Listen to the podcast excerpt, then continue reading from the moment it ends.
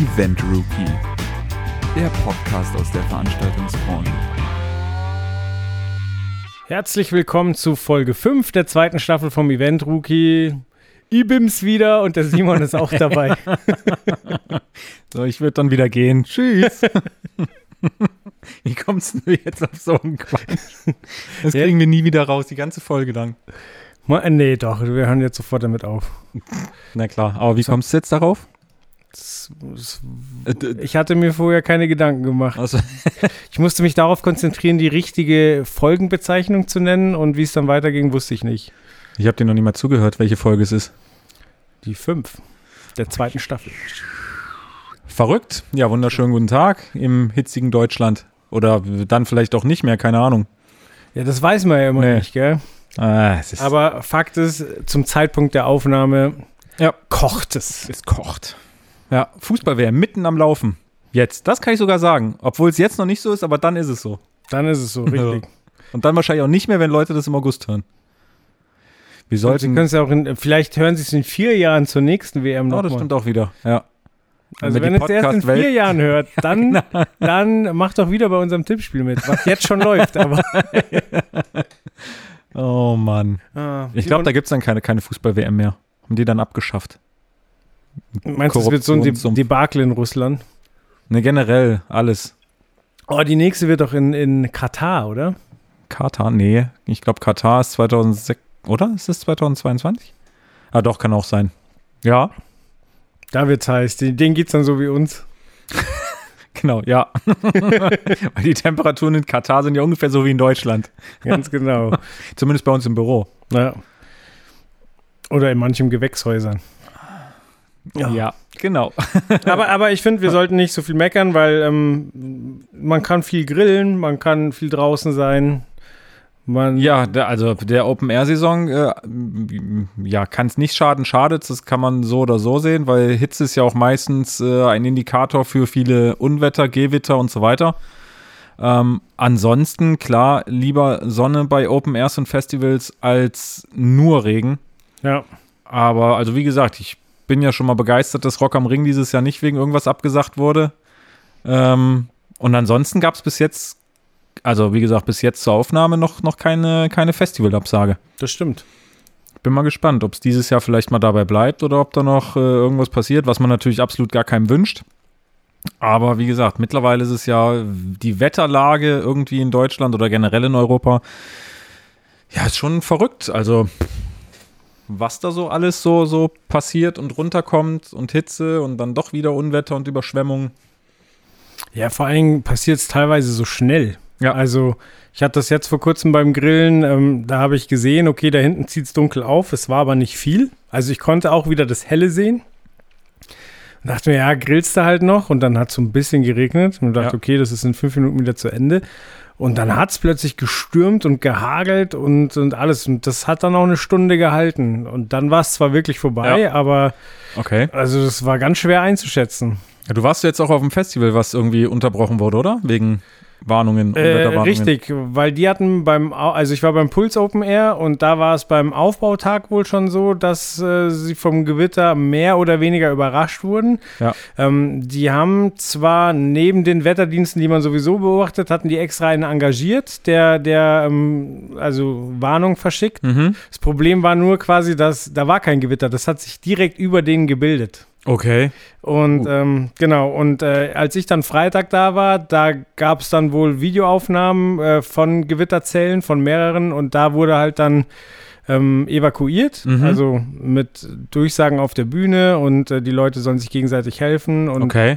Also wer im Auto ist, soll äh, in sein Auto, wenn er noch Platz hat, Warnblinker anmachen, damit andere Leute da dazukommen können. Okay, krass. Wohnwagen nicht in deinem Vorzelt sein, sondern in den Wohnwagen reingehen ja. und sonst gab es da noch eine Scheune und so weiter, wo man überall unterkommen konnte. Und äh, letztlich hat es nicht mal geregnet. Aber da war halt, also nach einer Stunde haben sie Entwarnung gegeben ja. über die Apps und so weiter und es konnte weitergehen. Es ist auch nicht viel ausgefallen. Ähm, ging dann eigentlich ganz normal weiter, aber da war halt einfach, da gibt es ein Gremium von acht Leuten, die dann zusammen entscheiden müssen und die haben sich halt dafür entschieden, lieber auf Nummer sicher ja. zu gehen, was ich auch als richtig Find ich gut. finde. Ja, definitiv. Also wie gesagt, muss ja nicht immer gleich ein Abbruch sein, aber zumindest erstmal zu sagen, Leute, da könnte was kommen oder da kommt was. Wir machen jetzt erstmal hier einen Break, auch wenn es die Leute immer annervt im Publikum. Ich Ja. meine, es ist klar, wird auch die, die, die, die Musiker oder die Bands auf der Bühne nerven. Aber wie gesagt, es ist nichts schlimmer, als dann am Ende da zu sitzen und irgendjemand wurde vom Blitz getroffen oder sonst irgendwas und äh, schwebt vielleicht in Lebensgefahr und dann macht man sich erst richtig Vorwürfe. Deswegen finde ich es auch gut, wenn man lieber sagt, hier kommt Leute, wir unterbrechen das jetzt und dann gucken wir mal weiter. Ja. Ja, ich habe es äh, schon mal gesagt, als jetzt, ich glaube, letztes Jahr war das, wo das Southside abgesagt wurde, oder? Ähm, da war ich froh, dass ich nicht da war, weil ich war auf, auf vielen Festivals schon bei Unwettern und habe halt dann besoffen mein Pavillon festgehalten. Ja. Und ich weiß nicht, ob ich die Situation, wenn sie äh, gesagt hätten, evakuieren, ob ich das so richtig eingeschätzt hätte. Mhm. Und äh, ja, jetzt weiß ich es, jetzt halte ich mich dran so, aber ähm, ja, wie gesagt, so, so oft äh, bist du be besoffen, es blitzt um dich rum und du hältst halt dein Zeug fest und Ja, ja. findest alles irre Ja. witzig, weil du gerade betrunken bist und äh, checkst gar nicht, in welcher Gefahr du vielleicht gerade bist. Mich würde mal interessieren, ob die Leute dafür sensibler geworden sind, weil es wirklich in den letzten Jahren um einiges mehr geworden ist. Ich meine, vor fünf Jahren oder so, da war das wirklich, ja, vielleicht, wenn es hochkam, einmal im Sommer oder wenn überhaupt. Ja, Aber mittlerweile sind es ja wirklich schon viele Festivals, die da ähm, ja abgesagt werden, beziehungsweise unterbrochen werden. Wie gesagt, mich würde mal interessieren, ob die Leute da wirklich einfach ja sensibler für geworden sind und das auch wirklich ernst nehmen oder ob es wirklich eher so ist, wie du sagst, dass die dann eher, ach naja, komm, was soll's, werden wir schon alle überleben. ja. Naja, dann gehen wir jetzt erstmal in etwas kühlere Gefilde. Ja, gehen wir von Outdoor in Indoor. Da ist dann auch egal, ob es regnet oder nicht. Ganz genau. Und zwar warst du in Regensburg im Hard Club. Richtig, genau. Im, im Club Mecker generell Regensburg. Ich weiß nicht, ist das überhaupt eine Studentenstadt? Auch nicht, oder? Ist nicht jede Stadt mittlerweile eine Studentenstadt? Das Ich denke schon. sein. Also Regensburg kann ich mir vorstellen. Zumindest finde ich, Regensburg ist einer, echt, das ist eine super schöne Stadt. Also ich mag Regensburg total. Okay. Die Innenstadt ist super und ja, ich, wie gesagt, ich mag Regensburg und durfte jetzt auch mal zu einer Reportage dorthin. Ich überlege gerade, ich war bestimmt schon mal da, aber ich habe gerade überhaupt kein Stadtbild vor Augen. Das ist jetzt unangenehm. Äh, wie war es im Club? ja, klubbig. nee, äh, war also, wir haben ja doch in letzter Zeit, finde ich, relativ viele Clubreportagen. Ähm, ich war ja auch im Steel Yard in, in London, da hatten wir, glaube ich, vor zwei oder drei Podcasts schon drüber, drüber gesprochen. Ähm, wie gesagt, jetzt im, im Hart in, in Regensburg und auch sonst ähm, haben wir wirklich immer relativ viele, viele Clubreportagen und das Hart, äh, fand ich, ist doch echt einer der, der schöneren Clubs in Deutschland. Einfach von der Architektur her, von der Lage her, ähm, mittlerweile jetzt auch von der technischen Ausstattung her. Ähm, das sieht man nicht so häufig. Es ist ja, ja, man redet immer so vom Clubsterben in Deutschland. Ich meine, es sind wirklich viele Clubs, die irgendwie zumachen oder zugemacht haben. Also in München kann ich das bestätigen. Ja, das ist generell, also wie gesagt, außer du hast wirklich so richtige Hochburgen wie Berlin oder so, wo es wahrscheinlich immer läuft. Mhm. Ähm, aber ansonsten, wenn ich ähm, ja das auch bei mir angucke in, in, in Dresden, da ist es dann ist es nichts anderes im Endeffekt. Aber w- glaubst du, die Clubs gehen nicht oder ist das ein kulturelles Problem, dass einfach kein Platz mehr für Kultur geschaffen wird, sondern da lieber eine Wohnung hingebaut wird? Nö, oder? das glaube also das glaube ich persönlich nicht. Ich glaube, das Problem ist einfach, dass äh, erstens die Clubgänger, also die Clubkultur sich einfach ändert oder geändert hat. Mhm. ähm, dass einfach, ja, es muss immer was Besonderes geboten werden. Also ich glaube, so wie es früher war, dass du irgendwie, was weiß ich, mit äh, 18 oder so irgendwo in eine Disco gegangen bist und da konnte eigentlich hängen und sonst was, was will, das war dir vollkommen egal. Mhm. Hauptsache, der Bass hat ein bisschen gedrückt und das Licht hat ein bisschen gezappelt, gezappelt. Ähm, das finde ich, hat damals gereicht und das ist mittlerweile halt nicht mehr so. Mittlerweile wollen die Clubgänger doch, ähm, ja, ich sag jetzt mal blöd gesagt, abgeholt werden. Entweder es muss irgendwas vom, vom Interieur irgendwas Spezielles haben oder vielleicht äh, es ist, ja, ein Etepetete-Club, dass du da halt nur mit, mit, mit Anzug und so weiter reinkommst. Mhm. Äh, zumindest so, muss so ein Club mittlerweile in meinen Augen wirklich ein Statement haben und irgendwas bieten. Und das ist vielleicht das Problem, dass das in, in vielen, ähm, ja, in vielen Clubs oder Diskotheken in den letzten Jahren einfach ein bisschen vernachlässigt wurde und dadurch sind die Leute einfach ausgeblieben, weil sie vielleicht woanders hingegangen sind, äh, in einen Club, der es halt bietet. Weil es ist ja nicht so, dass plötzlich alles nicht mehr läuft und es ist auch nicht so, dass es plötzlich keine jungen Leute mehr gibt, die, die, die da hingehen oder ähnliches. Aber das konzentriert sich dann wahrscheinlich pro Stadt oder pro Großstadt irgendwie auf eine Handvoll ähm, Locations und alle anderen, wie gesagt, die fallen halt langsam durchs Raster durch. Was vielleicht auch auf der einen Seite gar nicht so blöd ist, weil dadurch einfach mal erstens ein bisschen Schwung reinkommt und zweitens halt wirklich irgendwie, man muss halt als Betreiber sich irgendwas überlegen, was halt jetzt cool ist, wie ich die Leute halt abholen kann. Und wie gesagt, das war jetzt zum Beispiel im Hart definitiv der Fall. Okay, äh, du hattest schon angesprochen, das war auf jeden Fall schon mal ansprechende Architektur. Mhm. Ähm, da kannst du gleich ein Wort zu verlieren. Äh, vorher wollte ich noch fragen, war das denn eine Club-Neueröffnung oder eine Restaurierung? Also es gab vorher den Club schon, da hieß er nur anders. Ähm, ich weiß jetzt aber ehrlich gesagt nicht, wie er vorher hieß, aber in den gleichen äh, Räumlichkeiten sozusagen war vorher schon ähm, ein Club und wurde im Endeffekt ja neu gestaltet, äh, restauriert und so weiter. Und deswegen war es jetzt halt wirklich eine, eine neue Eröffnung von einem altbekannten Club. Okay, und wie, wie ist er gebaut erstmal, also bevor wir auf die Technik eingehen? Ähm, also das erstmal das Besondere ist, sage ich jetzt mal, dass es halt, also keine Ahnung, ob deswegen der Name so gewählt wurde, aber er ist halt mitten in der Stadt von Regensburg, also im, im Herzen Regensburg. Oh. oh. ähm, genau, er ist wie gesagt mittendrin, wo jetzt vielleicht viele sagen, uh, das ist natürlich wahrscheinlich kompliziert mit ähm, Anwohnern und so weiter. Ähm, auch da kommen wir später nochmal drauf zu sprechen. Ähm, ansonsten, äh, ja, ist es wie, auch da sage ich jetzt wieder, wie bei, bei einigen anderen angesagten Clubs so, dass es, ich sage jetzt mal, im Kellergewölbe ist. Also du hast halt ganz, ganz viele ähm, Säulen und, und Gewölbe auf den, in den einzelnen Floors, also vor allem beim, beim Main Floor. Ähm, was einfach super gut und toll aussieht und was man auch lichttechnisch wirklich sehr, sehr gut in Szene setzen kann, weil du halt einfach nicht irgendwie eine, eine Betonmauer hast oder einen, einen viereckigen Raum, mhm. den du überall siehst, wo es halt wirklich auch schwer ist, da irgendwie ein bisschen was, was rauszukitzeln, sage ich jetzt mal. Ähm, aber es bringt natürlich auch so ein bisschen die Gefahr, beziehungsweise man muss natürlich auch aufpassen, wenn man irgendwelche Sachen dort installiert, dass solche Räumlichkeiten ja meistens unter Denkmalschutz stehen mhm. und dann hast du natürlich Schwierigkeiten da irgendwie, du, du kannst halt nichts einfach an eine Säule bohren und da einen Scheinwerfer hinhängen oder auch an die Decke, da kannst du halt nicht einfach reinbohren. Da muss man dann natürlich gucken, wie man, wie man das Ganze umsetzt. Ja. Aber wie gesagt, wenn es dann einmal umgesetzt ist, ist es ähm, vom Aussehen her einfach echt super als, als Clubgänger finde ich, ist das auch immer so ein ganz besonderer Vibe, wenn du so, so einen Kellerclub hast, weil es ist wirklich so, als würdest du durch den, die Treppe nach unten eine andere Welt betreten. Ja. Da hast du ja, ich meine, im Club ist sowieso kein Tageslicht, aber da bist du halt wirklich so unten drin komplett anders. Du weißt nicht, wie spät es ist und ja. so weiter und kannst dich da komplett verlieren. Ja, allein schon der Weg dahin, den finde ich, also finde ich persönlich auch, das ist so ein, du bezahlst halt und dann siehst du schon, okay, da geht irgendwie eine Treppe nach unten und dann gehst du halt irgendwie runter und dann geht es einmal um die Ecke vielleicht und dann geht es noch weiter runter und das mhm. ist irgendwie, ich weiß nicht, ob da die Psyche des Menschen verrückt spielt oder nur meine Psyche, aber ich finde das auch, das ist so was ganz Besonderes. Du bist halt wirklich nicht mehr ebenerdig, sondern du gehst halt irgendwo, ja, wie du schon gesagt hast, irgendwo runter, irgendwo woanders hin, ähm, wo du aber weißt, okay, da wirst du jetzt einfach Spaß haben und ja, das ist halt schon, das ist einfach was, was Besonderes wo die Leute halt auch, ähm, ja, diese Besonderheit von, von so einem Club auch einfach spüren. Ja.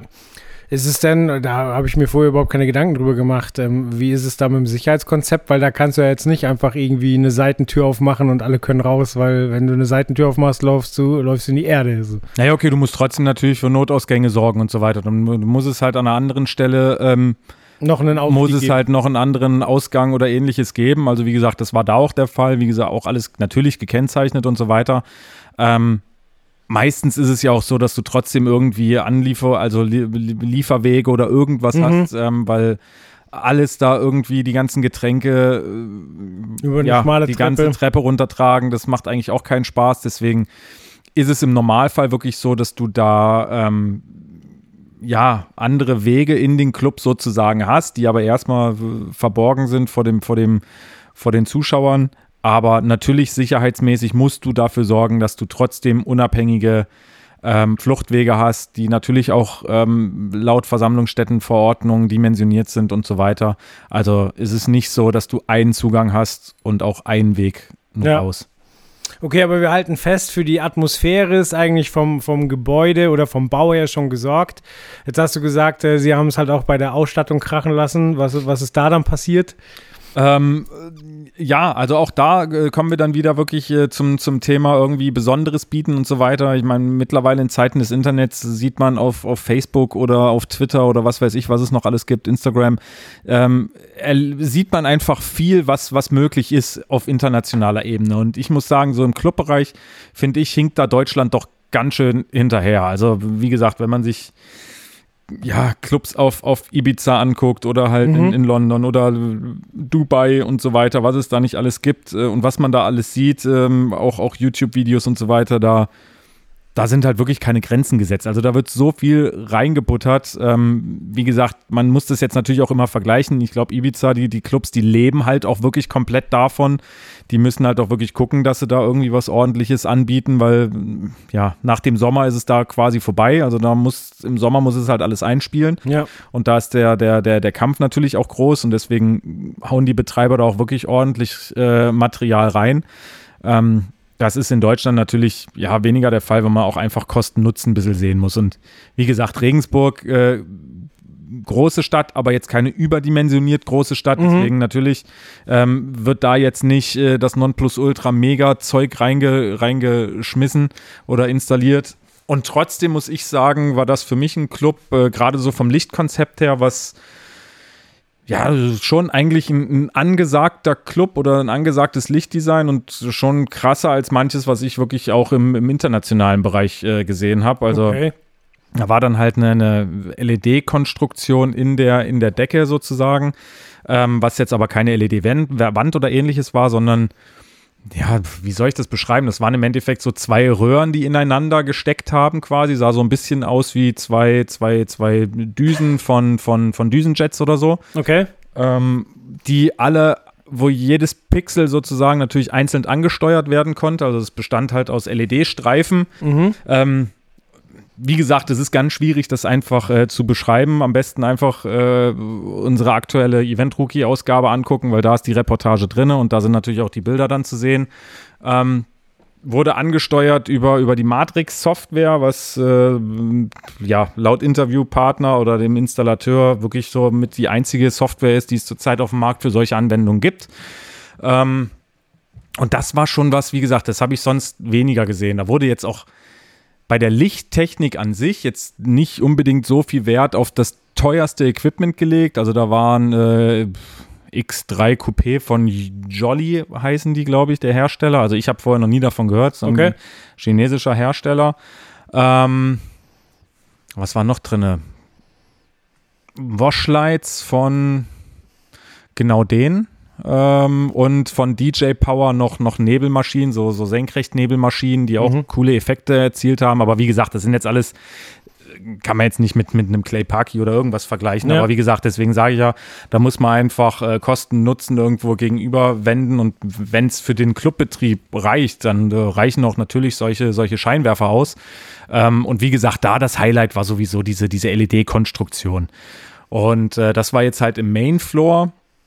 Dann gab es noch einen Techno-Floor, da ähm, wurde Function One, da wurden Function One Lautsprecher reinge, reingehangen, die alleine an sich schon vom, vom Aussehen her machen die halt wirklich einiges her, ja. weil es halt nicht jetzt Standard äh, schwarze Boxen mit Gitter davor, sondern da ist halt das Horn freigelegt und so. Das ist halt, ähm, ja, wie gesagt, es fügt sich halt gut ein in einfach so, so ein Gesamtraumkonzept. Ähm, dann hatten, waren da ähm, Laser Rays heißen die, glaube ich. Das sieht aus wie so eine, wie so eine LED-Bar, sage ich jetzt mal, wie man sie aus der Lichttechnik kennt. Mhm. Da sind aber ähm, zehn Laser sozusagen auf einer Linie drin verbaut. Okay. Und davon hingen da, wenn ich mich recht entsinne, vier Stück. Und da kannst du halt super Effekte machen. Mhm. Auch da wieder ähm, eine, eine LED-Deckenkonstruktion, die aber nicht ganz so pompös war wie auf dem Mainfloor. Und dann gab es noch einen dritten Floor. da war genauso wie im Mainfloor Kling und Freitag Lautsprecher waren da verbaut.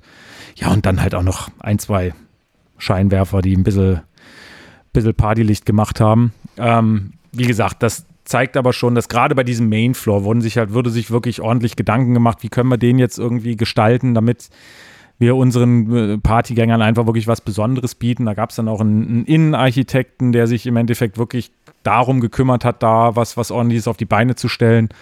Und da muss ich sagen, das war schon, Es klingt halt auch so, als wurden einfach optische Akzente gesetzt. So hier mit den Lautsprechern und da mit der LED-Rohrkonstruktion. Also ja. es ist nicht überladen, sondern man setzt halt einzelne Highlights und ähm, schafft damit aber halt eine bestimmte Atmosphäre. Absolut. Also wie gesagt, es war jetzt nicht so, dass man sich da irgendwie erdrückt fühlt oder sich dachte, okay, hier hängt mehr Technik drin, als Besucher da sind. Sondern es war auch pro Säule, war irgendwie, ähm, war, war ein Washlight ähm, da äh, installiert also nicht an der Säule, weil Denkmalschutz und so, aber an der äh, Konstruktion, die an der Säule sozusagen hing. Ähm, wie gesagt, von diesen, von diesen DJ-Power-Nebelmaschinen, die halt ähm, senkrecht auch nach unten strahlten, also so, dass es halt dann so ein bisschen aussah wie, wie so ein CO2-Shooter. Mhm. Davon waren sechs verbaut und wie gesagt, von den, von den Jollies, äh, von den X3 waren, glaube ich, auch nochmal sechs verbaut. Also wie gesagt, es war wirklich gut durchdacht einfach nicht zu viel, aber das, was verbaut wurde, das hat absolut gereicht. Und ähm, die, die, die Washlights, die an den Säulen verbaut waren, die haben wirklich auch hauptsächlich natürlich die Säulen an sich beleuchtet. Mhm. Ähm, was mich auch sehr gewundert hat, aber es hat da einfach echt gut funktioniert. Es wurde mir auch schon vorher im Rundgang gezeigt, ähm, wo quasi noch, noch kein Betrieb war, ähm, dass es äh, ein sehr heller Club ist. Also es ist jetzt nicht so, wie man es halt kennt, okay, bloß alles ganz dunkel machen, damit die Leute auf die Tanzfläche kommen, sondern ja. da konntest du echt immer gut sehen und es war wirklich relativ alles sehr, sehr hell gehalten mit den Scheinwerfern, mit der LED-Konstruktion. Wie gesagt, kannte ich in dem Club jetzt so nicht, aber ich fand es total cool. Also es hat echt. Äh, Finde ich auch krass, weil es ist ja eigentlich wirklich so, je hm? dunkler hm? der Club, umso schneller trauen sich die Leute zu tanzen. Ja, ja. Das ist krass. Nee, das ging da und das ging auch, also die Tanzfläche war auch echt schnell voll. Es war jetzt nicht so, dass man da irgendwie um elf wurde das Ding geöffnet oder öffnet das, äh, öffnet der Club. Und ich denke mal so gegen halb zwölf oder so ähm, war wirklich die Tanzfläche schon gut gefüllt. Also ja, es ist halt nicht immer so, es muss immer komplett dunkel sein. Es ist vielleicht auch musikrichtungsabhängig, weil wirklich auf dem Techno-Floor, da war es natürlich sehr dunkel. Mhm. Ähm, aber wie gesagt, der Main-Floor, der war gut, gut beleuchtet. Ich meine, gab auch noch zwei, zwei LED-Wände ähm, aus LED-Tech-Material gebaut. Was ist LED-Tech-Material?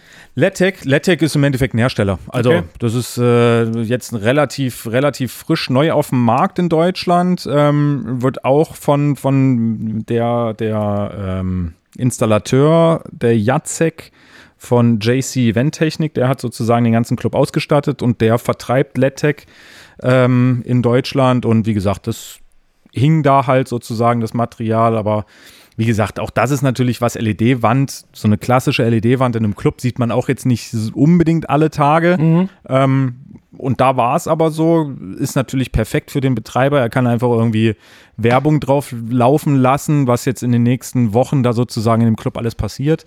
Kann bei ähm, geschlossenen Veranstaltungen irgendwelche Begrüßungen draufpacken? Zum Beispiel, genau. Oder ähm, ist halt auch so, dass, dass irgendwelche Gast-DJs manchmal auch, äh, entweder sie haben einfach nur Visuals dabei oder sie haben ähm, haben selber irgendwie einen Videotechniker, einen VJ oder sonst was dabei und ja. das kann man dann natürlich auch noch mit, mit einfügen. Also das war auf jeden Fall, ja, wie gesagt, es wurde sich definitiv Gedanken gemacht über das ganze Konzept. Ja, sehr schön. Vielleicht an die Zuhörer mal, wenn, wenn ihr ähm, Clubs bei euch in der Nähe habt, die, die äh, ihr wirklich äh, interessant findet. Also nicht nur, ja, da bin ich jedes Wochenende das geil, sondern wo ihr auch sagt, so, ja, da steckt ein Konzept dahinter, was Interessantes, dann gerne auch mal über die üblichen Kanäle an uns herantreten. Ja, klar, also gerne, also wie gesagt, es ist äh, gerade bei uns oder bei mir so, ähm, was, was so die redaktionelle Seite angeht, natürlich suchen wir uns viele redaktionelle Themen raus, weil wir müssen ja auch das Heft, äh, sage ich jetzt mal, mit, mit interessanten Inhalten füllen. Ähm, aber es ist definitiv nicht so, dass wir, dass wir bei, bei Vorschlägen dann immer, also dass, dass wir keine Vorschläge annehmen. Ganz im Gegenteil. Ich freue mich, wenn, wenn jemand auf uns zukommt und sagt, hier haben wir irgendwas. Ähm, kann natürlich auch vorkommen, dass ich dann sagen muss, sorry, passt gerade entweder zeitlich überhaupt gar nicht rein oder es passt thematisch nicht rein. Aber wie gesagt, ich sag mal, 90 Prozent der Fälle bin ich echt dankbar und, und nehme das dann auch an und dann komme ich entweder vorbei oder, oder ein Kollege, also du oder wer auch immer.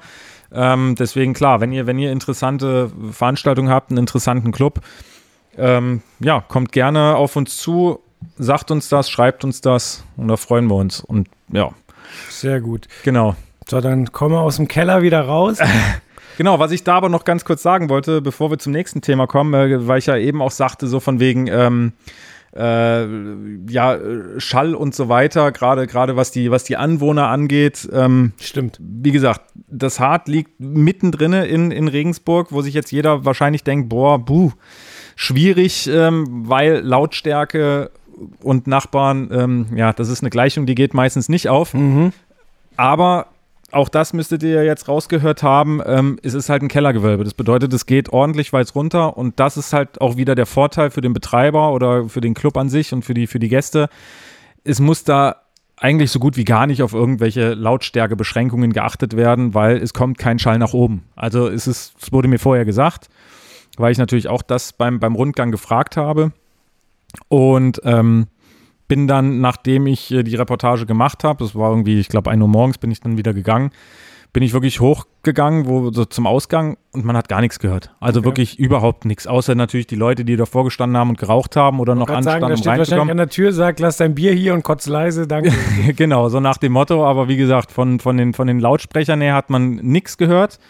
Ähm, deswegen da, das ist wirklich auch schon wieder so, so konzeptmäßig, wo ich mir denke, ja, das, da hat sich auch jemand Gedanken, sage ich jetzt mal, gemacht über, über die Location-Wahl und nicht einfach nur, ja, ich will einen Club aufmachen, also ähm, ja, hier ist gerade was frei, das nehme ich, sondern da ist halt wirklich, das ist halt einfach perfekt, um ordentliches Club-Feeling sozusagen aufkommen zu lassen und dann nicht ja, um zwölf zu sagen, ja, wir müssen jetzt aber ganz leise sein, weil wir dürfen jetzt hier nicht mehr so laut. Ähm, ja, deswegen, wie gesagt, da gab es glücklicherweise keine Probleme, auch wenn es mitten in der Innenstadt liegt. Cool. Genau, also wir haben festgestellt, hier bei dem Club wurde gerade neu ausgestattet. Jetzt kommen wir zu einem Thema, wo ähm, eher altes Material zum Einsatz kam. Und zwar warst du unterwegs bei den Beatsteaks. Jo, Jo, und jo. die nehmen natürlich nicht grundlos ein äh, altes Material, sondern das war eine ganz bewusste Entscheidung, weil die hätten durchaus die Mittel, auch aktuelles Zeug zu benutzen. Ähm, aber was war da die Philosophie dahinter? Ähm, genau, also erstmal, wie gesagt, ja, ich war bei den Beatsteaks bei der letzten Tournee. Ich weiß gar nicht, ob die aktuell noch läuft. Ich glaube nicht. Ähm, und ja, wie du schon sagtest, man natürlich, die, sie, sie könnten auch äh, das, das, das neueste Material bestimmt bekommen. Aber wenn man sich für älteres Material entscheidet, dann natürlich auch aus sehr, sehr guten Gründen. Und da war es halt vor allem interessant, dass, dass bei der Licht- und bei der Tontechnik auf älteres Material zurückgegriffen wurde. Und ähm, fangen wir mal an bei der Lichttechnik, beim Lichtdesign. Ähm, da war Gunnar Lose mal wieder der Lichtdesigner, der schon seit ja, sehr, sehr langer Zeit mit den Beatsteaks zusammenarbeitet. Und ich sage jetzt mal, dass das ganze Lichtdesign bestand ja zu einer sehr hohen Prozentzahl aus äh, VL5 von, von Barilite. Ähm, wie gesagt, sehr in die Jahre gekommene Washlights, die aber nach wie vor bei, bei vielen, vielen Lichtdesignern als ähm, ja, fast schon das Nonplusultra der Washlights sozusagen zählt. Und äh, da hat er, ich weiß gar nicht, ich glaube, über 60 Stück im Einsatz gehabt. Okay. Ich habe mal, ich hab mal ein bisschen nachgeforscht. äh, und zwar sind äh, die VL5 das erste Mal im September 1992 veröffentlicht worden. Ja. Das heißt, äh, 26 Jahre alt. Fast so alt wie ich. Ja, ich wollte gerade sagen, manche unserer Hörer sind da wahrscheinlich noch nicht geboren gewesen. Und äh, es wurden insgesamt über 3500 von den Scheinwerfern produziert. Ich weiß, viel? 3500. Okay, krass. Ich weiß nicht, was so eine durchschnittliche äh, Stückzahl ist bei, bei, bei Scheinwerfern, aber Wusste jetzt auch nicht, aber ich also würde es mal. aus- wurde betont, dass das wohl sehr viel ist. okay, ach, sehr viel. Ich hätte jetzt eher gedacht, sehr wenig. Nee, also das war wohl eine Angabe, dass es recht viel ist. Okay, okay.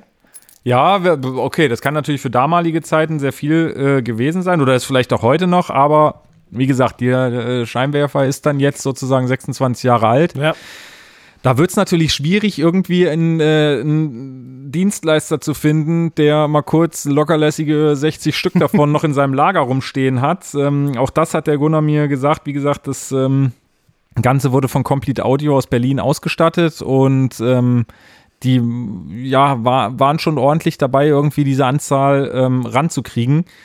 Aber das war halt auch, ich sag jetzt mal, nicht, nicht, nicht diskutierbar. Also das war von Anfang an klar und es war auch so gesagt, dass es dieser, dieser Scheinwerfer sein muss.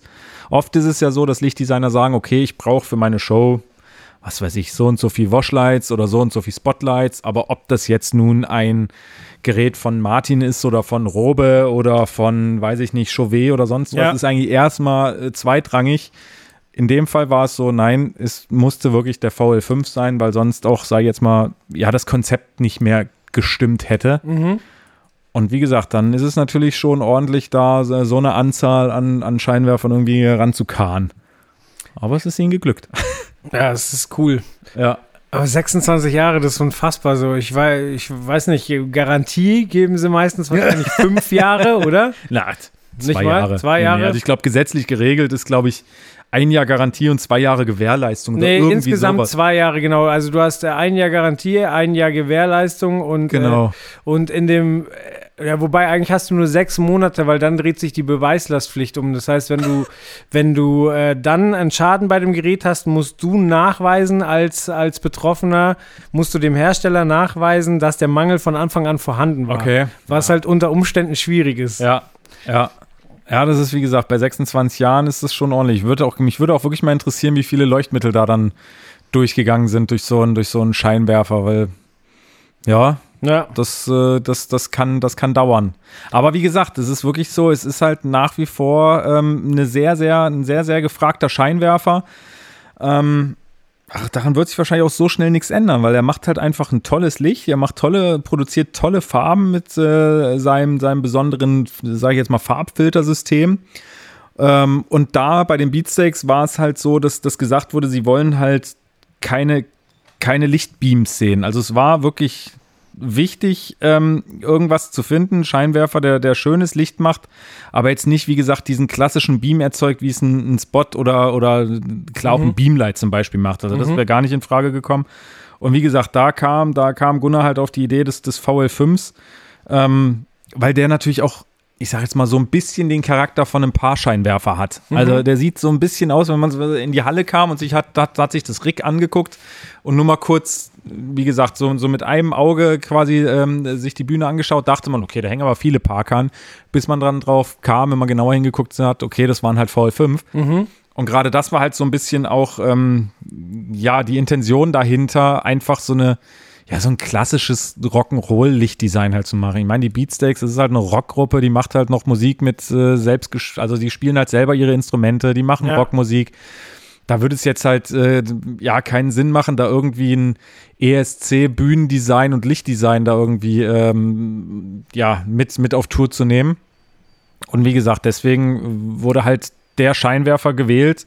Ähm, hat aber natürlich seine Vor- und Nachteile. Also ich meine, wenn man sich heutzutage irgendwie LED-Scheinwerfer anguckt, die vielleicht nicht das gleiche Licht machen, aber die einfach von der Energie her, also viel energetischer sind, dann ja, muss man halt einfach gucken, will ich jetzt, dass das unbedingt so aussieht, wie ich das möchte und deswegen werden halt, wie gesagt, auch hier so und so viele VL5 eingesetzt, auch wenn ich da echt ordentlich viel Strom brauche.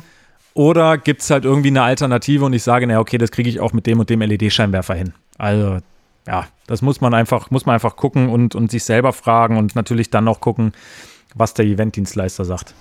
Aber glaubst du, das ist ein Trend, quasi sich auf frühere Jahrzehnte ähm, zu referenzieren? Weil äh, die Beatsteaks sind ja jetzt schon die zweiten. Also wir haben ja vor kurzem über Aerosmith gesprochen und da war das Konzept ja auch, so eine klassische 70er Jahre Rockshow zu machen. Glaubst du, glaubst du, dass da äh, sich gerade ein Trend entwickelt oder ist das gerade eine Phase? Ich glaube, das ist jetzt einfach nur, doof gesagt, Zufall, dass wir das, das Aerosmith und jetzt die Beatsteaks und da gibt es bestimmt auch noch genügend andere, die, die da auch mitspielen, dass die jetzt halt gerade auf Tour irgendwie waren. Ähm, aber ich glaube nicht, dass das jetzt irgendwie ein Trend ist, der sich da entwickelt, weil ähm, wenn man sich äh, die, die, die letzte oder vorletzte, nee, es müsste die vorletzte Tournee der Beatsteaks gewesen sein, ähm, auch da hatten wir schon drüber berichtet. Das war einer unserer ersten Reportagen. 2011 war das. Ähm, auch da war, glaube ich, meine Headline sogar Rock'n'Roll Lichtdesign mit Parkern. Also ich glaube, da wurden wirklich nur Parkern verwendet. Okay. Ähm, wie gesagt, Aerosmith, auch da ist es musiktechnisch einfach so, da würde es halt einfach nicht passen, da irgendwas anderes zu machen.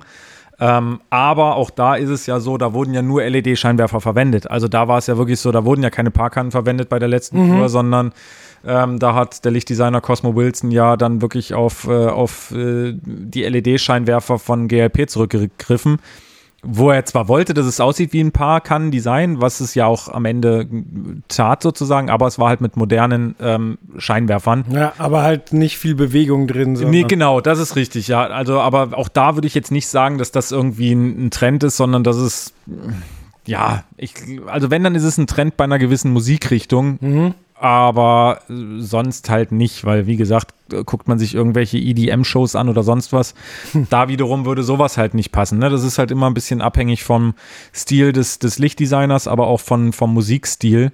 Ja. Aber gerade das finde ich ja auch das Schöne daran. gerade das finde ich ja, was es auch ausmacht, weil ich fände es halt einfach nur total nervig, wenn es überall so ein Einheitsbrei wäre und alles sieht aus äh, wie Deutschland sucht den Superstar, sondern wie gesagt, man muss halt einfach gucken und deswegen sind ja auch viele Lichtdesigner ähm, oder generell Techniker meistens so doof gesagt in einer Musikrichtung drinne, weil die dafür halt einfach ein Gespür haben, da eine coole Show draus zu machen. Ich denke mal, dass es einem Gunnar vielleicht auch wirklich schwer fallen würde, wenn er jetzt zum Beispiel für einen Armin van Buren oder so ein, ein Lichtdesign erstellen müsste, was halt viel Bewegung, viel Blitz, Gewitter und was weiß ich ist. Ähm, kann auch sein, er würde dann sagen, nee, da bin ich einfach der Falsche für. Ja. Ähm, deswegen, wie gesagt, finde ich das schön, dass es halt diese Abwechslung gibt. Dass es, wie gesagt, äh, solche Shows gibt wie von den Beatsteaks oder auch, ähm, auch das hatten, hatten wir ja im, im Heft zum Beispiel Hans, Hans Zimmer, ähm, The World of Hans Zimmer. Da gab es im Endeffekt, ich sag mal, 80 Prozent der Show waren Blautöne und Orangetöne oder Blau- und Rottöne und es gab, glaube ich, nur einen Song, wo irgendwie was anderes war, nämlich äh, bei Madagaskar, da war es halt ein bisschen lila. Aber es ist doch erstaunlich, dass überhaupt bei Hans Zimmer Licht stattfindet, statt nur Videosequenzen. ja, aber Hans Zimmer, es ist auch, also von der Musik her, man darf es halt jetzt nicht vergleichen mit, ähm, auch da waren wir zum Beispiel The Best of ähm, äh, John Williams. Mhm. Ähm, das ist halt, das ist zwar beide Soundtracks, aber es ist meiner Meinung nach gehen da sind das wirklich zwei andere, zwei, zwei unterschiedliche Welten, weil okay. Hans Zimmer ist halt wirklich mehr so, ja, der hat schon, schon rockige Nummern oder wirklich Nummern, die, die, die ordentlich nach vorne gehen und halt nicht nur ähm, Sinfonieorchester. Und bei John Williams ist es ja wirklich eher so dieses Orchesterding. Mhm. Und deswegen war halt bei Hans Zimmer war es ganz klar so, dass man da auch einfach ein ordentliches, rockiges Lichtdesign auf die Beine stellen konnte. Okay. Aber wie gesagt, farbentechnisch wurde das halt wirklich an die Videosequenzen angelegt und das war halt äh, sehr, sehr blau- und rotlastig. Ähm, genau. Aber bleiben wir beim Beatsteaks. Genau, kommen wir zurück zu den Beatsteaks. Ähm, dann haben wir, denke ich, das Licht soweit abgehandelt, aber auch äh, beim, beim Audiopult äh, wurde ja auf alte Technik zurückgegeben. Genau, also auch bei Audio, wie gesagt, ähm, es bezieht sich diese, diese, ich sag jetzt mal, in die Jahre gekommene Technik bezieht sich jetzt nicht nur auf die, auf die Lichttechnik, sondern wirklich auch auf die Audiotechnik. Ähm, obwohl man da auch wiederum sagen muss, da muss man auch wieder so einen Cut machen zwischen, ähm, ja, was weiß ich, PA und FOH ähm, zum Beispiel weil die PA, das war ein MLA-System von, von Martin Audio und das ist, das ist im Endeffekt ja Hightech mhm. durch und durch eigentlich. Ähm, aber äh, der Tom am FOH, der langjährige FOH-Mischer, nutzt äh, nach wie vor sehr, sehr gerne ein äh, analoges Mischpult, was man wirklich mittlerweile ja ganz, ganz selten sieht. Ja. Das letzte Mal habe ich es, glaube ich, ich weiß es gar nicht mehr. Also, wo, wo ich mich noch dran erinnern kann, war die, waren die Red Hot Chili Peppers, die sogar mit zwei analogen Pulten unterwegs sind am FOH, weil sie sonst wahrscheinlich kanalmäßig einfach nicht mehr hinkommen. Ähm, das ging bei den Beatsteaks ganz gut und wie gesagt, der Tom, der hat auch einen guten Leitspruch, der sagt halt, ähm, ja, kann halt auf analogen Pulten, kann ich 100% arbeiten, bei digitalen kann ich vielleicht zu 50% arbeiten und ich werde dafür, also qualitativ oder ja, bezogen auf die Qualität, was am Ende rauskommt. Okay. Und er sagt natürlich, ich werde dafür bezahlt, hier eine perfekte Show zu machen, also will ich natürlich 100% abliefern und dafür brauche ich halt ein analoges Pult. Also wie gesagt, digital wäre auch alles gut, würde er auch hinkriegen, aber er fühlt sich halt nicht so sicher drauf und das Ergebnis ist vielleicht nicht so mega gut wie bei einer analogen Konsole. Krass. Ähm, und wie gesagt, deswegen äh, sind die halt mit einer analogen Konsole unterwegs, mit einer Midas.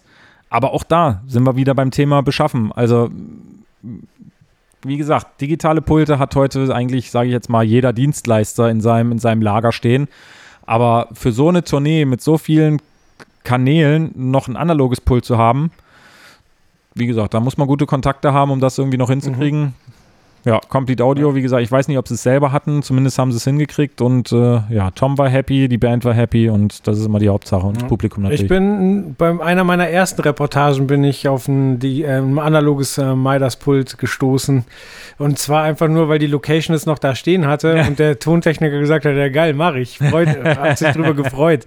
Meint halt dann auch, es ging nicht mehr alle Kanäle, musste halt dann gucken, ja. was ging und äh, dann hat es aber wunderbar funktioniert und ja. der hat sich auch richtig gefreut weil der war, also der ist auch schon lange dabei. Der hat äh, angefangen zur, zur Wende ja. quasi mit dem, mit dem Ganzen und ähm, der, der hat sich sehr gefreut. Ja. Und ich habe aber auch schon die Aussage gehört, dass äh, Digitalpulte am Anfang vom Klang wirklich schwierig wären, aber dass man mittlerweile doch auf ein Niveau gekommen ist, wo es völlig akzeptabel ist. Aber ich glaube, ja. das ist halt so ein, so ein. Das ist Mercedes oder BMW. Das ist ja. halt so, so nach, das ist halt, da, da hörst du von jedem auch was anderes. Also klar wo ich angefangen habe in der, in der Branche oder auch als, als Schreiberling, das war so auch, waren so die Anfangszeiten der, der digitalen Mischpulttechnik. Und da war es definitiv noch so. Also da, da hast du, wenn du, wenn du einen FOH-Kollegen gefragt hast, hat wahrscheinlich fast die Hälfte gesagt, ähm, analog klingt einfach besser, aber digital ist halt einfach besser zum Arbeiten oder es ist halt ein, leichter, weil du viele Sachen halt speichern kannst und so weiter. Mittlerweile ist es würde ich wirklich auch sagen, dass digital und analog soundmäßig ähm, wird es da keine großen Unterschiede mehr geben. Und wie gesagt, man muss ja auch ein bisschen die Kirche im Dorf lassen. Ich meine, wer würde es schon raushören? Also ich meine, du hast auf einer Tournee keinen AB-Vergleich, du hast nicht zwei Pulte da stehen und kannst ab und zu mal analog, ab und zu digital machen, um wirklich mal zu gucken, was klingt einfach besser oder anders. Und ähm, das Publikum, mal ganz ehrlich, ich glaube nicht, dass die rausfinden, ob jetzt irgendwas digital oder analog gemischt wurde. Ähm, deswegen würde ich sagen, ist es soundmäßig, nimmt sich das mittlerweile nicht mehr, nicht mehr sonderlich viel. Ähm, was halt viel wichtiger ist, ist wirklich erstens das eigene Empfinden, dass man an seinem Arbeitsmittel sich wirklich wohlfühlt und weiß, okay, so kann ich perfekt arbeiten und so kriege ich das hin, was ich, was ich machen will und machen muss. Ja. Ähm, und da ist halt noch wichtig, dass man dann das auch, sage ich jetzt mal blöd gesagt, einfach auch verlangt dass man sagt, okay, wie gesagt, wie ein Gunnar, wenn er halt die VL5 unbedingt braucht für sein Lichtdesign, dann muss man sich als Lichtdesigner auch einfach hinstellen und sagen, Leute, ich brauche diesen Scheinwerfer. Wie ihr die rankriegt, ist mir erstmal relativ egal, aber für mein Konzept, für mein Lichtdesign muss ich, muss ich das halt haben, sonst geht's halt nicht. Und wie gesagt, wenn ein Tom am FOH sagt, ich brauche, um ein ordentliches Ergebnis abzuliefern, brauche ich eine analoge Konsole, dann muss man da halt manchmal einfach auch drauf bestehen und sagen, so und so ist es halt einfach mal. Ja. Und das, das sollten sich wahrscheinlich vor allem ja, junge Technikerkollegen ab und zu ein bisschen zu Herzen nehmen, weil man, oft ist es ja so, man will halt jetzt einen Job vielleicht haben und man traut sich vielleicht auch nicht unbedingt so sehr da ähm, Anforderungen oder Forderungen zu stellen. Aber wenn am Ende das Ergebnis nicht stimmt, dann ist es viel schlimmer, als sich im Vorfeld hinzustellen und zu sagen, Leute, ich brauche das aber, um ordentlich arbeiten zu können. Ja, und dann muss es halt einfach auch besorgt werden. Ja. Vielleicht gehen wir noch kurz für die, für die Leute, die da noch ein bisschen unbedacht sind, mhm. die Vorteile von digitalen Pulten ein. Also zum einen sind sie ja wesentlich leichter, weil du halt, wie du, wie du schon gesagt hast, es ist halt nicht hart verdrahtet und geschaltet, sondern du kannst halt die Knöpfe mit mehreren Funktionen belegen. Und, die sind äh, kleiner und leichter. Ja, genau, sind kleiner und leichter ja. und ähm, gibt es halt auch schon in niedrigeren Preissegmenten. Ja, ja. Also ist, äh, der Einstieg ist leichter wahrscheinlich. Ja, du hast, wie gesagt, du, du klar, nach oben sind nie Grenzen gesetzt. Also, mhm. wie gesagt, wo ich jetzt gehört habe, dass die, die neue Yamaha, die, die PM10 Rivage oder so, was, 130 oder 160.000 ja. oder irgendwie sowas, ja, da muss man dann schon wirklich wissen, wofür man es einsetzen möchte. Ähm, aber es gibt natürlich auch Digitalpulte, die, die fangen bei ja, ein paar tausend Euro an. Also wirklich ein paar unteren tausend Euro sozusagen. Ja. Und wie gesagt, ähm, man, äh, man hat natürlich viele Vorteile. Man kann sich Szenen speichern, man kann die ganze Show eigentlich speichern und kann am nächsten Tag dann irgendwo in die neue Halle kommen, packt sein Pult aus und ähm, ja, ruft einmal die alte Show auf und fertig ist. Obwohl auch da, wie gesagt, der Tom ähm, für sich zumindest das Gegenbeispiel ähm, aufgestellt hat, beziehungsweise genannt hat. und meinte halt, ja, es ist ja alles schön und gut. Das Problem ist aber, jede Halle klingt halt anders. Also was Mhm. bringt es ihm jetzt irgendwie in Hamburg in der Sporthalle ähm, die Show von, was weiß ich, von, von, von Kempten aus der, aus der, was weiß ich, Box ähm, oder von, von Dresden aus dem alten Schlachthof oder sonst was aufzurufen, wenn die Halle komplett anders klingt. Dann Ja. muss er ja sowieso an jeden, an jeden Kanal nochmal ran, muss irgendwie nacharbeiten und nachjustieren. Dann kann er es auch gleich an der analogen Konsole ähm, ja, Beim direkt von Soundcheck. vornherein neu einstellen, genau. Ja, ähm, ja und auch sonst bei, bei, bei, bei einer Band wie den Beatsteaks, da muss er jetzt nicht für jeden Song irgendwie einen Snapshot sich machen, weil sich da absolut alle IQ-Einstellungen oder sonst was ändern, sondern die, die machen halt ihre, ihre Musik und das, das passt dann auch. Ja. Ähm, aber wie gesagt, wenn man auf einer, auf einer Tour ist und hat, ja, hat wirklich Snapshots pro, pro, pro Song oder weiß, okay, ich muss pro Song andere Einstellungen machen, weil ich vielleicht auch wechselnde Instrumente habe oder irgendwas, ähm, dann ist ein Digitalpult, na klar, ist das äh, Gold wert und macht da wirklich, ähm, erleichtert einem absolut das Leben. Ja.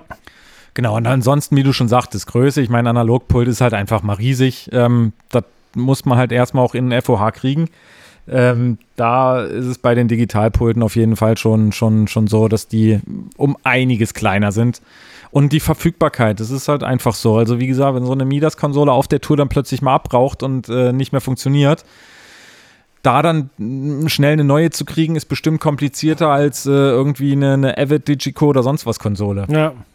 Ja, Fluch und Segen zugleich bei den Digitalpulten sind dann wahrscheinlich auch noch, dass du sie halt per Firmware-Update, äh, dass du Funktionen nachjustieren kannst, vielleicht sogar nachreichen kannst. Kann aber halt auch sein, dass dir das Firmware-Update viel von deinem, Richtig. was du bisher Ja. aufgebaut hast, Ja. zerschießt. Ja, es ist halt ein Computer. Es ist halt einfach nur ein Computer. Ähm, wie gesagt, anders verpackt als so ein Rechner, den man vielleicht zu Hause auf dem Schreibtisch stehen hat. Aber bei so einem Analogpult kann auch was kaputt gehen, gar keine Frage. Aber da hast du im Endeffekt einen Kanalzug und da ist für jede Einstellung hast du halt einen, einen, einen Poti, also einen Drehknopf und du hast deinen Fader. Und das war's. Ja. So, wenn da was kaputt geht, ähm, die kannst du gucken, dass du den kompletten Kanalzug tauschst und dann geht er auch wieder bei einer Digitalkonsole, wie gesagt, wenn da ein Update nicht richtig funktioniert, ja, dann hast du meistens irgendwie Pech gehabt, weil runter äh, bei, einem, bei, einer, bei einer Software geht meistens nicht. Das stimmt. Ja. Ja, ja. So ist es. Aber wie gesagt, das ist, ähm, muss jeder für sich auch wirklich entscheiden und gucken. Ähm, ich persönlich bin ja auch der Meinung, auch, äh, ich sage jetzt mal neue Kollegen oder Kollegen, die, die jetzt in der Ausbildung sind oder ähnliches, ähm, definitiv mit Analog-Equipment einfach ja, damit in Berührung kommen. Also nicht jetzt schon anfangen und sagen, ach, naja, ich mache jetzt alles auf digital, weil die digital, digital ist die Zukunft und ich muss das ganze analoge Zeug nicht mehr können. Ähm, Finde ich komplett falsch, weil es sind viele, viele Techniker, viele gute Techniker aus der analogen Zeit irgendwie in, herausgekommen und entstanden und sind jetzt trotzdem in der digitalen Welt sehr gut unterwegs, äh, wissen aber einfach, wie es äh, auf analoger Ebene abläuft, wie die Verkabelung ist, wie die Kabel sind und so weiter und so fort. Und man weiß nie, wo man es irgendwann mal für braucht. Und dann wäre es einfach nur blöd, wenn man dann dasteht und sagen muss, äh, naja, nee, damit habe ich mich jetzt eigentlich nie beschäftigt, weil ich dachte, das passiert, das kommt halt nicht mehr. Ja. Ja. Haben wir wieder die Moralkeule rausgeholt. Bam. so, reicht dann auch für heute. Tschüss. Genau. Ähm, du hattest vorhin Hans Zimmer schon, schon kurz erwähnt. Ähm, das war ja insofern, ja, nicht ungewöhnlich, aber bemerkenswert, weil es eine kom oder? komplette Timecode-Show war. Das war eine komplette, komplette Timecode-Show, ja. Auch da sind wir wieder beim Thema neue Technik und digitale Technik und alles Mögliche, weil das kriegst du halt mit analogem Equipment nicht hin. Aber ja, es war Timecode. Ja. Tutti kompletti. Ja, dann lass uns mal über, über Timecode reden. Sehr Ähm, gerne. Also gibt ja erstmal verschiedene Methoden, ähm, den Timecode überhaupt an den äh, jeweiligen Künstler äh, zu, zu übermitteln. Also ähm, es gibt ähm, blinkende Lichter, es gibt äh, Displays, wo einfach Zeit abläuft. Mhm. Es gibt äh, den Klick im Ohr. Also Mhm. wenn du wenn du sowieso In-Ears hast, Ja. kann man halt da noch einen Klick drauf geben und Was glaube ich sogar das meist verbreitetste ist. Also ja ich glaube, die meisten kriegen einen Klick. Genau, und äh, ich weiß ja nicht, ob ich dieses Jahr oder letztes Jahr auf der ProLight habe ich gesehen, es gibt auch Armbänder, die sind hauptsächlich für Schlagzeuger, die dann Okay. quasi äh, vibrieren im, Okay. im Takt. Den Takt vorvibrieren. Genau. Ist nur blöd, wenn du dann irgendwie eine Apple Watch anhast und kriegst gerade eine SMS und dann Dann kommst bist du raus. okay. Ja, das stimmt. Ja, aber weil viele wohl den Klick auf dem Ohr auf Dauer als störend empfinden. Okay. Ja, Ist der dann dauer? Ich weiß es nicht. Also da kenne ich mich nicht aus. Ist Ja. der dann dauerhaft auf dem Ohr? Also es ist nicht so, dass der einzählt und dann ist er weg, sondern der ist immer nee, drauf, du musst oder? ja quasi die ganze Zeit auf Spur bleiben. Okay. Also äh, ursprünglich kommt, äh, kennt man es ja vom Metronom, was Mhm. man früher aufs Klavier gestellt hat, damit man quasi, wenn man einen Song spielt, da das Tempo beibehält. Ja. Und da kommt es ja eigentlich her, aber ähm, ja, jetzt wird es halt komplett äh, auf, auf ähm, Shows werden mit diesem Klick getaktet, quasi um dann ähm, teilweise Video zum richtigen Zeitpunkt abspielen zu können, um, um Show-Effekte genau äh, passend zur Musik abfeuern zu können, um ähm, na, was wollte ich sagen? Teilweise ähm, äh, Spuren, die, die äh, gerade nicht live eingespielt werden, die aber zum Beispiel im Song drin sind. Keine Ahnung, irgendwelche Backup-Vocals oder einen Rap-Part von einem Rapper, der nicht mit auf Tour ist oder so. Die werden halt dann genau getaktet eingespielt. Okay. Aber es ist trotzdem keine Playback-Show, sondern es ist äh, schon eine Live-Show, nur alle halten sich an den vorgegebenen Rhythmus. Ja. Und Genau, bei Hans Zimmer ist es ja dann ähnlich gelaufen. Wahrscheinlich, weil halt da auch viel, ähm, ja, also es war ja Live-Musik und dann Ja. musste viel Inhalt ähm, passend zur Musik abgefeuert werden, oder? Genau, also wie gesagt, so eine Timecode-Show macht man halt auch meistens ähm, bei, bei Bands oder bei, bei Konzerten und Tourneen, wo du genau weißt, okay, es ist immer gleich. Also bei einer, bei einer super durchgetakteten Show, äh, wie, was weiß ich, von, von Madonna oder Take That oder so, wo es wirklich, wo auch die Lichttechnik genau auf den Takt sich ändern muss oder auch irgendwie Videosequenzen, da ist es häufig ein Timecode bei anderen Bands, wie jetzt zum Beispiel in Beatsteaks oder so, die vielleicht auch einfach mal improvisieren oder einen Song mal länger spielen oder einfach mal viel mit dem, mit dem Publikum interagieren, ähm, da hat man sehr, sehr selten einen Timecode. Und bei Hans Zimmer war es so, dass es natürlich eine Show war, die nicht variiert und die halt auch immer gleich ist, weil der Soundtrack und die Songs immer gleich sind und es da ja auch ein Orchester dabei gab und ähm, ja, das, wie gesagt, auch immer gleich spielt. Also da gibt es nichts, was mal schneller, langsamer oder sonst was ist. Ähm, und vor allem ist es da natürlich wichtig, da das so eine ja fast schon klassische ähm, Show ist, wo Videoinhalte gezeigt werden, also Filmsequenzen und dazu wird sozusagen ähm, Musik gespielt und dazu natürlich ein passendes Lichtdesign noch ähm, ja dargeboten. Ähm, da war es natürlich dann extrem wichtig, dass alles auf dieses Videobild halt genau passt. Also Sound, Licht, alles. Und deswegen wurde da auch komplett alles auf Timecode gemacht, was wirklich bedeutet, okay, es gab diese Timecode-Spur und darauf lag äh, die Lichtprogrammierung, darauf lag äh, das, das ganze, das ganze Video-Setup und äh, das ganze Videodesign. Da lag auch ähm, ja, die, die Audiokonsole mit drauf, obwohl da der Carsten Kümmel, der hat halt die Partitur mitgelesen, der kann sowas. Krasser ähm, Typ. Ja. Und ähm, hat da natürlich dann noch, sage ich jetzt mal, Feinheiten, ähm, wenn, wenn das, das ein oder andere Instrument vielleicht ein bisschen zu laut war, da sage ich jetzt mal noch, noch äh, die Hand drauf gehabt. Aber ansonsten Licht und, und Video, das lief halt wirklich komplett Timecode-mäßig. Ja. Das heißt ja auch, dass zum Beispiel für den Lichttechniker die Arbeit wirklich eigentlich mehr vor dem Konzert ist. Quasi die, ein- das Licht, Lichtsetup auf die Halle anpassen, gucken, dass alles wieder so aussieht, wie es ursprünglich geplant war. Und dann letztlich äh, eher so die kontrollierende Funktion, ob alles auch so läuft, wie es soll. Aber Ja, noch nicht mal im Endeffekt die kontrollierende Funktion, weil am Ende des Tages, wenn du so eine Timecode-Show hast, kannst du sowieso nichts machen. Also zumindest als, als Lichttechniker ähm, kannst du da eigentlich ganz, ganz, ganz wenig eingreifen, sondern dann läuft halt die Show und wenn du vorher halt irgendeinen Mist gebaut hast, dann läuft das halt im Timecode lang. Aber wie du schon sagtest, ähm, da ist halt wirklich im Vorfeld viel, viel Arbeit, ähm, was halt auch oft so ist, dass es, ähm, dass es deswegen halt keine Timecodes oder nicht so häufig Timecodes gibt. Ähm, einfach weil äh, diese, diese Programmierzeit im Vorfeld einfach nicht bezahlt und nicht gegeben ist. Und ähm, der, der Andreas Kisters, der Lichtdesigner und Lichtoperator, der hatte, glaube ich, zehn Tage vorher Zeit, die Programmierung zu machen, was, sage ich jetzt mal, wirklich fürstlich ist. Also das ist da, da kannst du schon richtig viel machen. Ach, das ist viel. Das ist viel, ja, Okay. ja. Also sonst Probentage hast du so in der Regel vielleicht drei drei, vier. Also sonst äh, mehr ist eigentlich meistens vor, vor großen Tourneen nicht, nicht drinne.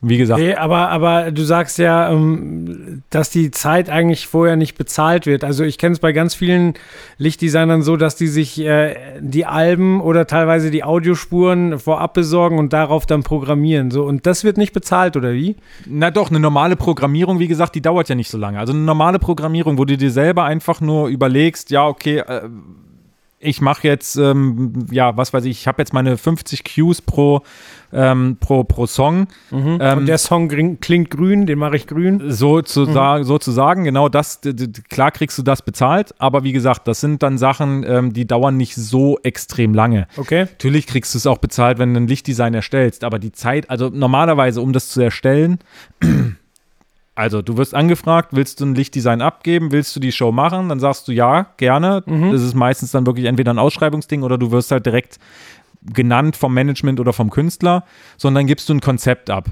Mhm. Ob du dafür bis zu diesem Konzept, sage ich jetzt mal, fünf Monate brauchst oder nur fünf Tage, das ist erstmal dem Auftraggeber relativ egal, weil der will das Konzept haben und gut ist. Zwischenfrage, ähm, bevor du das Konzept erstellst, sagt dir der Auftraggeber, wie sein Budget aussieht oder sagst du, hier, das hätte ich gerne und der sagt ja, ja, ist nett, nimm mal die Hälfte der Lampen. Meistens ist es so, dass ein Lichtdesigner erstmal, damit er halt auch im Kopf, sage ich jetzt mal doof gesagt, nicht so eingeschränkt ist, erstmal macht. Okay. Erstmal überlegt und macht.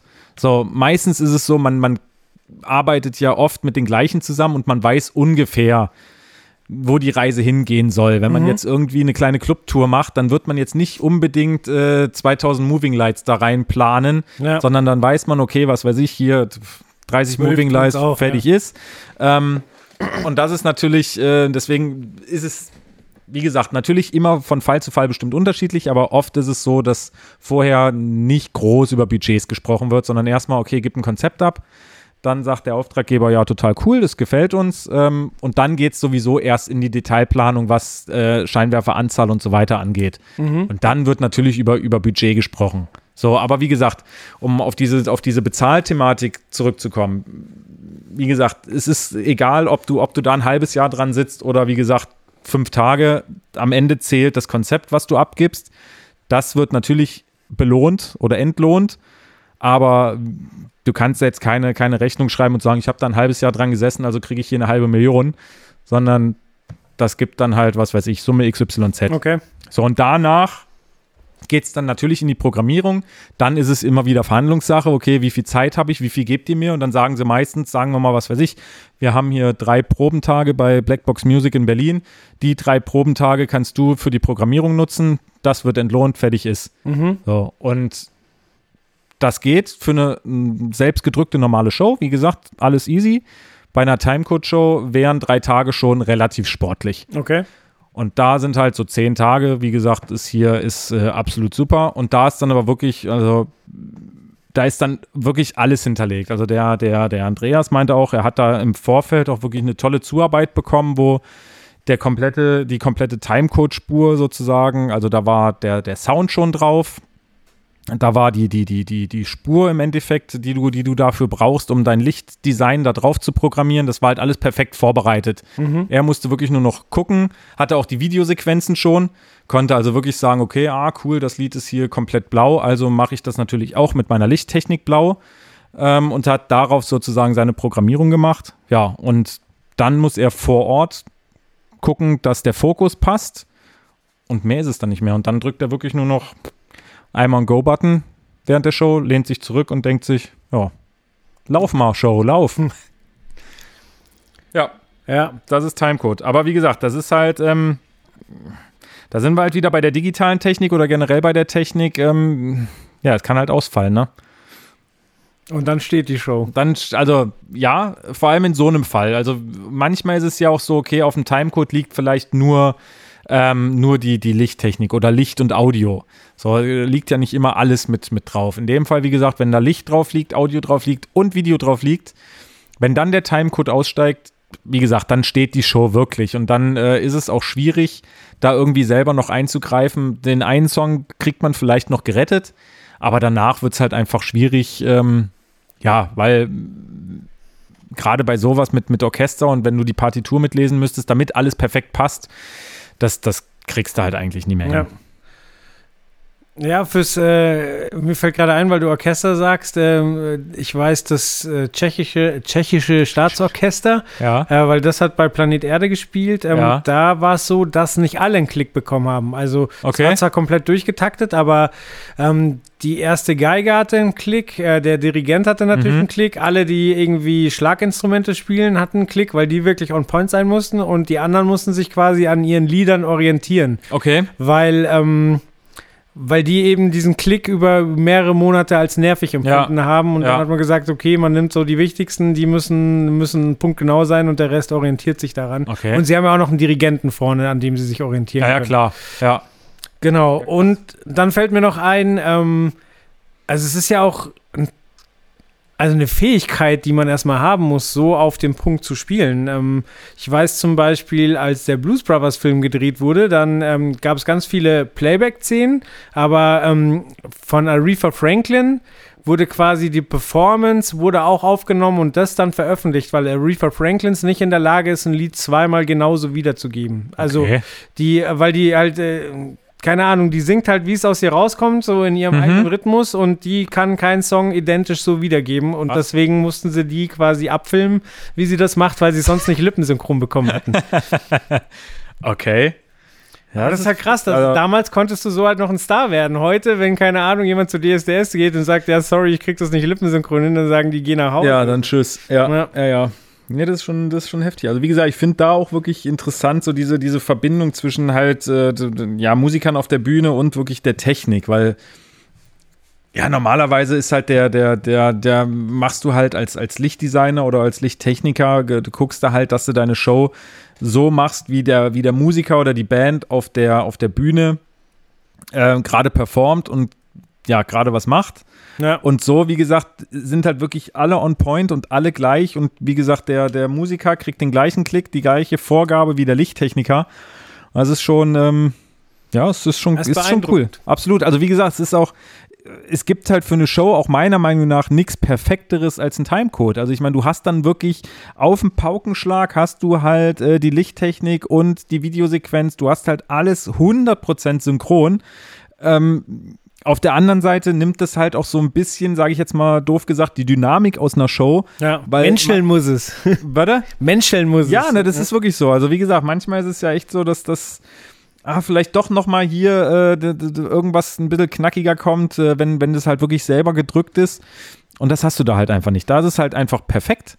Ja, ja, aber ich glaube auch, dass viele Bands, jetzt wie die Beatsteaks zum Beispiel, die lassen sich vom Publikum treiben. Und wenn das Ja. Publikum richtig heiß ist, dann geben die Beatsteaks auch mehr Gas. Dann sind sie wahrscheinlich mal mit einem Song zehn Sekunden schneller Ja. durch, weil halt einfach der Druck da Ja. war. Also, und Also wie gesagt, wo, wo ich selber noch am, am, am Pult stand, damals 1810, ähm, also ich hätte mir das jetzt auch nicht vorstellen können, da einfach nur, wie gesagt, einen Go-Button zu drücken und mich zurückzulehnen und einfach mal zu gucken, sondern ich war auch immer so einer, okay, ich bin da auch immer mitgegangen und musste auch immer mit den mit den Beinen mitwippen und so. Mhm. Und ähm, ja, ich finde, wie gesagt, da kommt dann auch einfach so ein bisschen ja, mehr Action rüber. Aber das ist, ja, es ist eine Anforderung und um Anforderungen ist halt, ähm, ist es halt immer anders. Und es ist auch einfach, ja, was will man erreichen und ja, wie gesagt, was wird einfach vorgegeben? Ich meine, sowas, sowas entscheidet ja auch seltenst ein Lichtdesigner oder ein Lichttechniker oder ein Videotechniker, sondern da sagt halt das Management, okay, hier, da muss aber Timecode, weil es muss so und so perfekt sein. na, Ja, Aber wie- gesagt, es ist halt, es ist halt Technik. Auch da sind wir wieder beim Thema. Es ist halt einfach nur ein Computer. Computer können abstürzen. Ja, dann muss man ein gutes Händchen haben, mit dem Publikum zu reden und zu sagen, hier, so und so sieht's aus.